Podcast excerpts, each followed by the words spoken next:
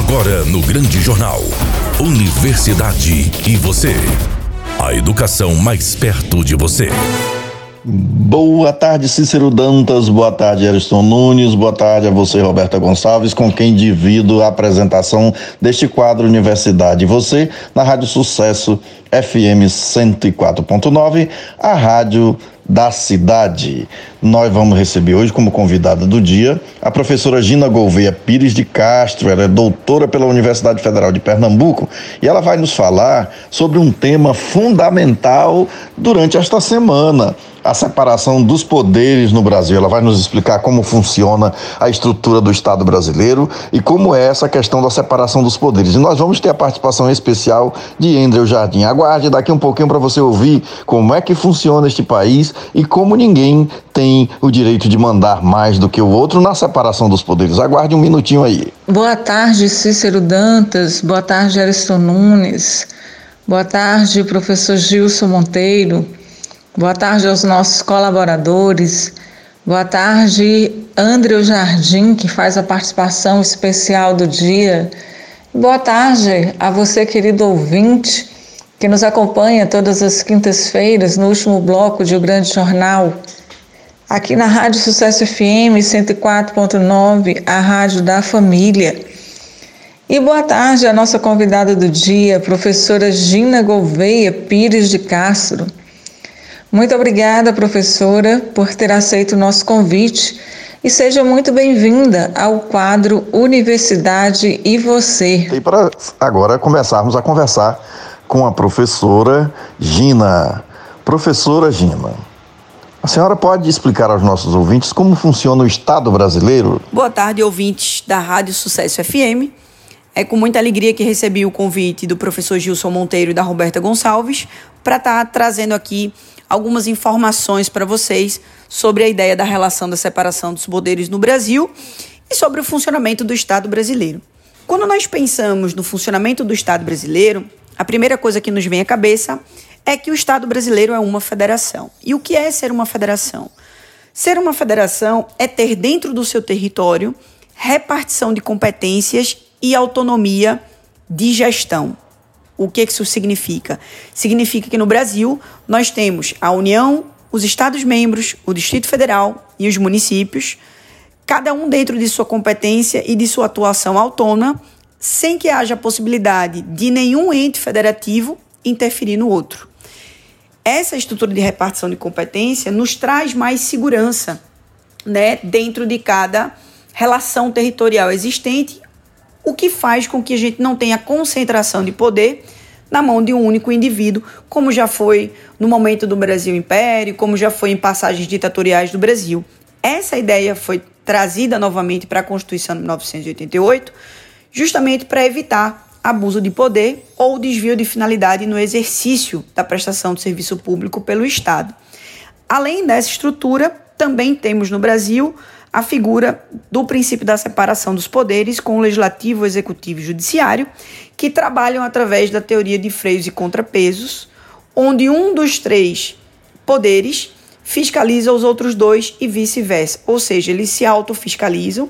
Quando na sua atuação eles exageram na aplicação de suas competências e violam a Constituição Federal, violando os valores da sociedade que foram postos na Constituição de 1988 e isso faz com que a gente tenha mais segurança enquanto sociedade de que aqueles que estão no governo ou governando ou atuando em nome do povo ou pelo povo terão mecanismos de controle dos seus atos. Professora Gina, a senhora pode detalhar a estrutura administrativa do Brasil?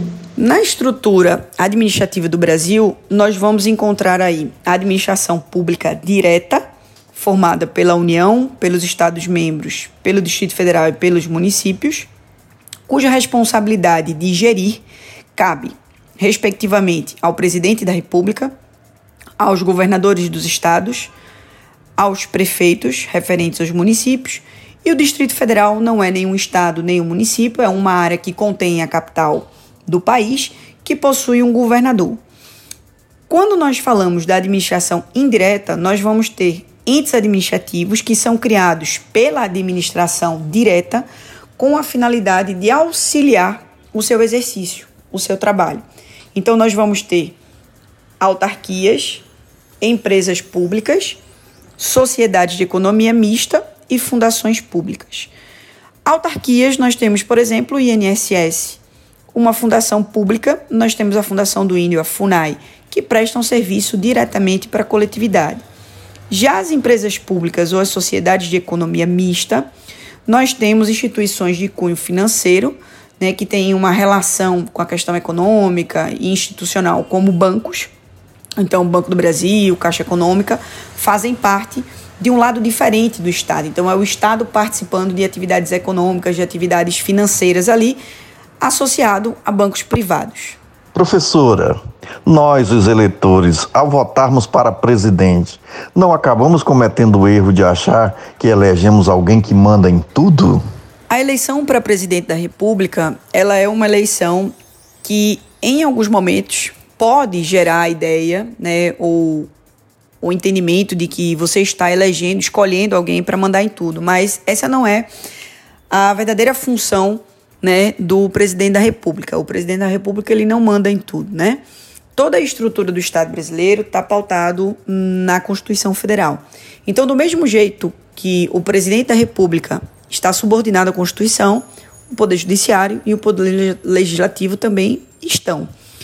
Então, o presidente da República ele tem a função de gerir, né, de administrar o âmbito federal.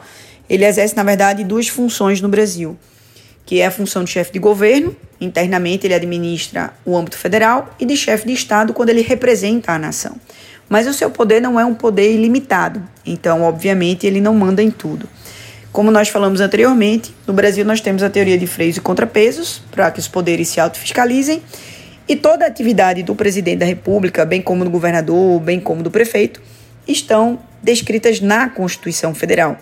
Então, o presidente da República ele só pode fazer ou deixar de fazer alguma coisa se estiver previsto no texto constitucional, porque de outra forma ele estaria efetivamente violando a Constituição se o seu ato for um ato fora da estrutura constitucional. Professora, por favor, tente explicar aos nossos ouvintes de forma bem simples como funciona a separação dos três poderes no Brasil? O princípio da separação dos poderes é previsto no artigo 2 da Constituição Federal de 1988, o qual diz que o Legislativo, o Executivo e o Judiciário são independentes e harmônicos entre si. O que isso quer dizer?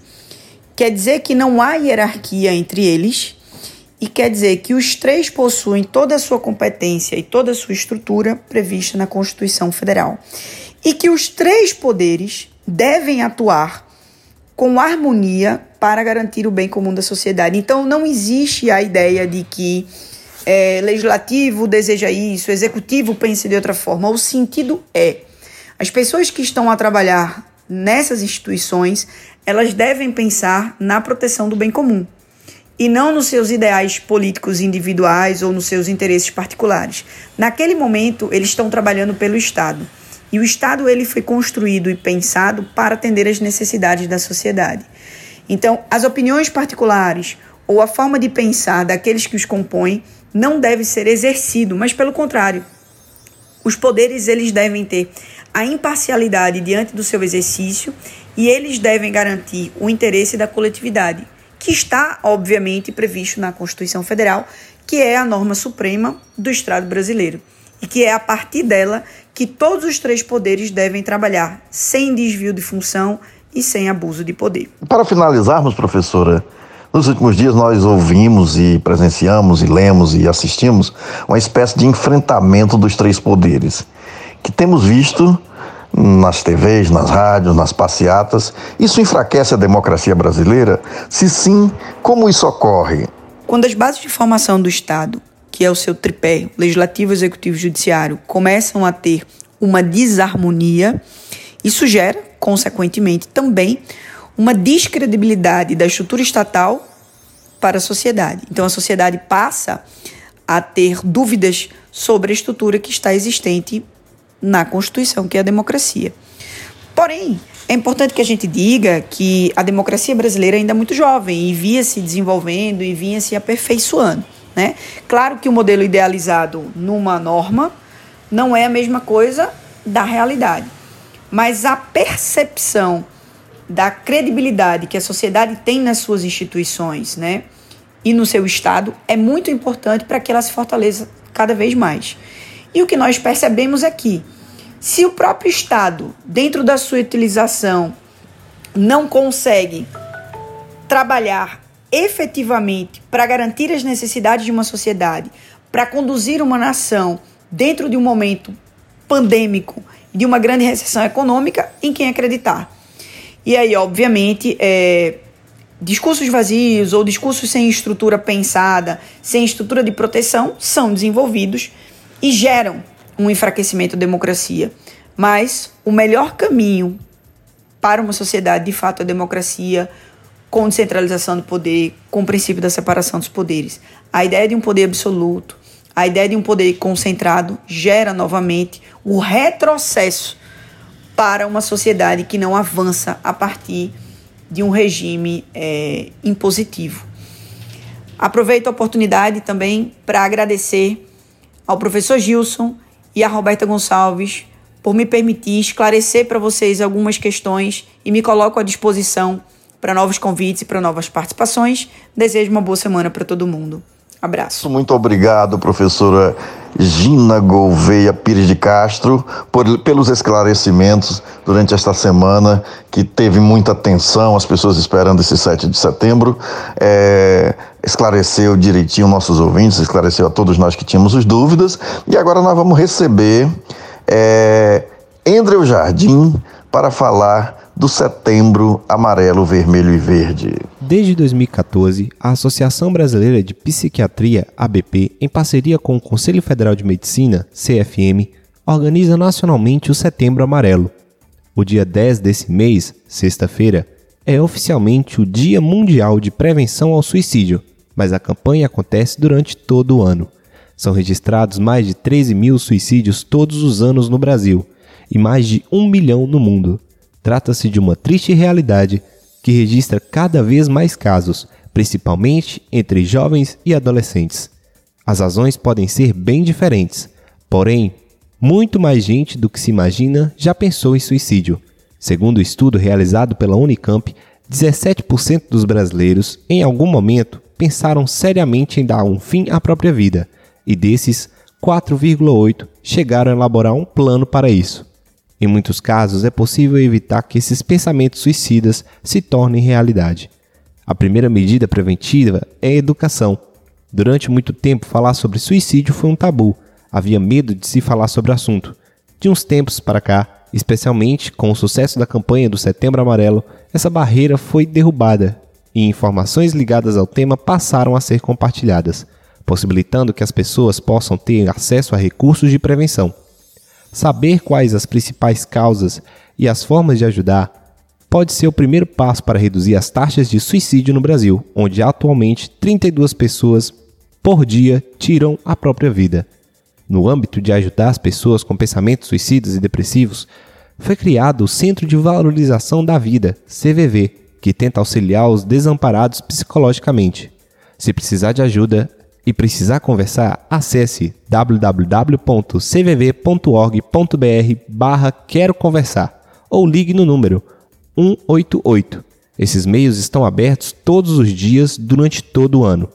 Fique atento aos sinais, cuide dos seus amigos e familiares, procure um psiquiatra. E nesse setembro amarelo, combater o estigma é salvar vidas. Chegamos ao final do nosso quadro Universidade Você. Muito obrigada a todos. Obrigada mais uma vez à professora Gina por prontamente ter aceito participar do quadro Universidade e Você, aqui na Rádio Sucesso FM 104.9, a rádio da família.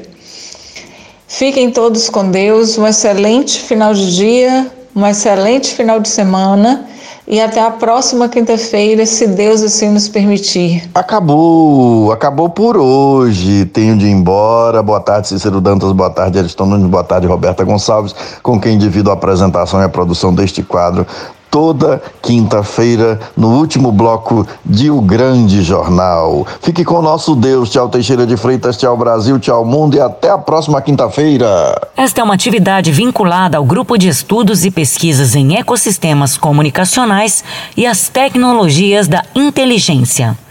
ECOEM. Você acabou de ouvir O Grande Jornal.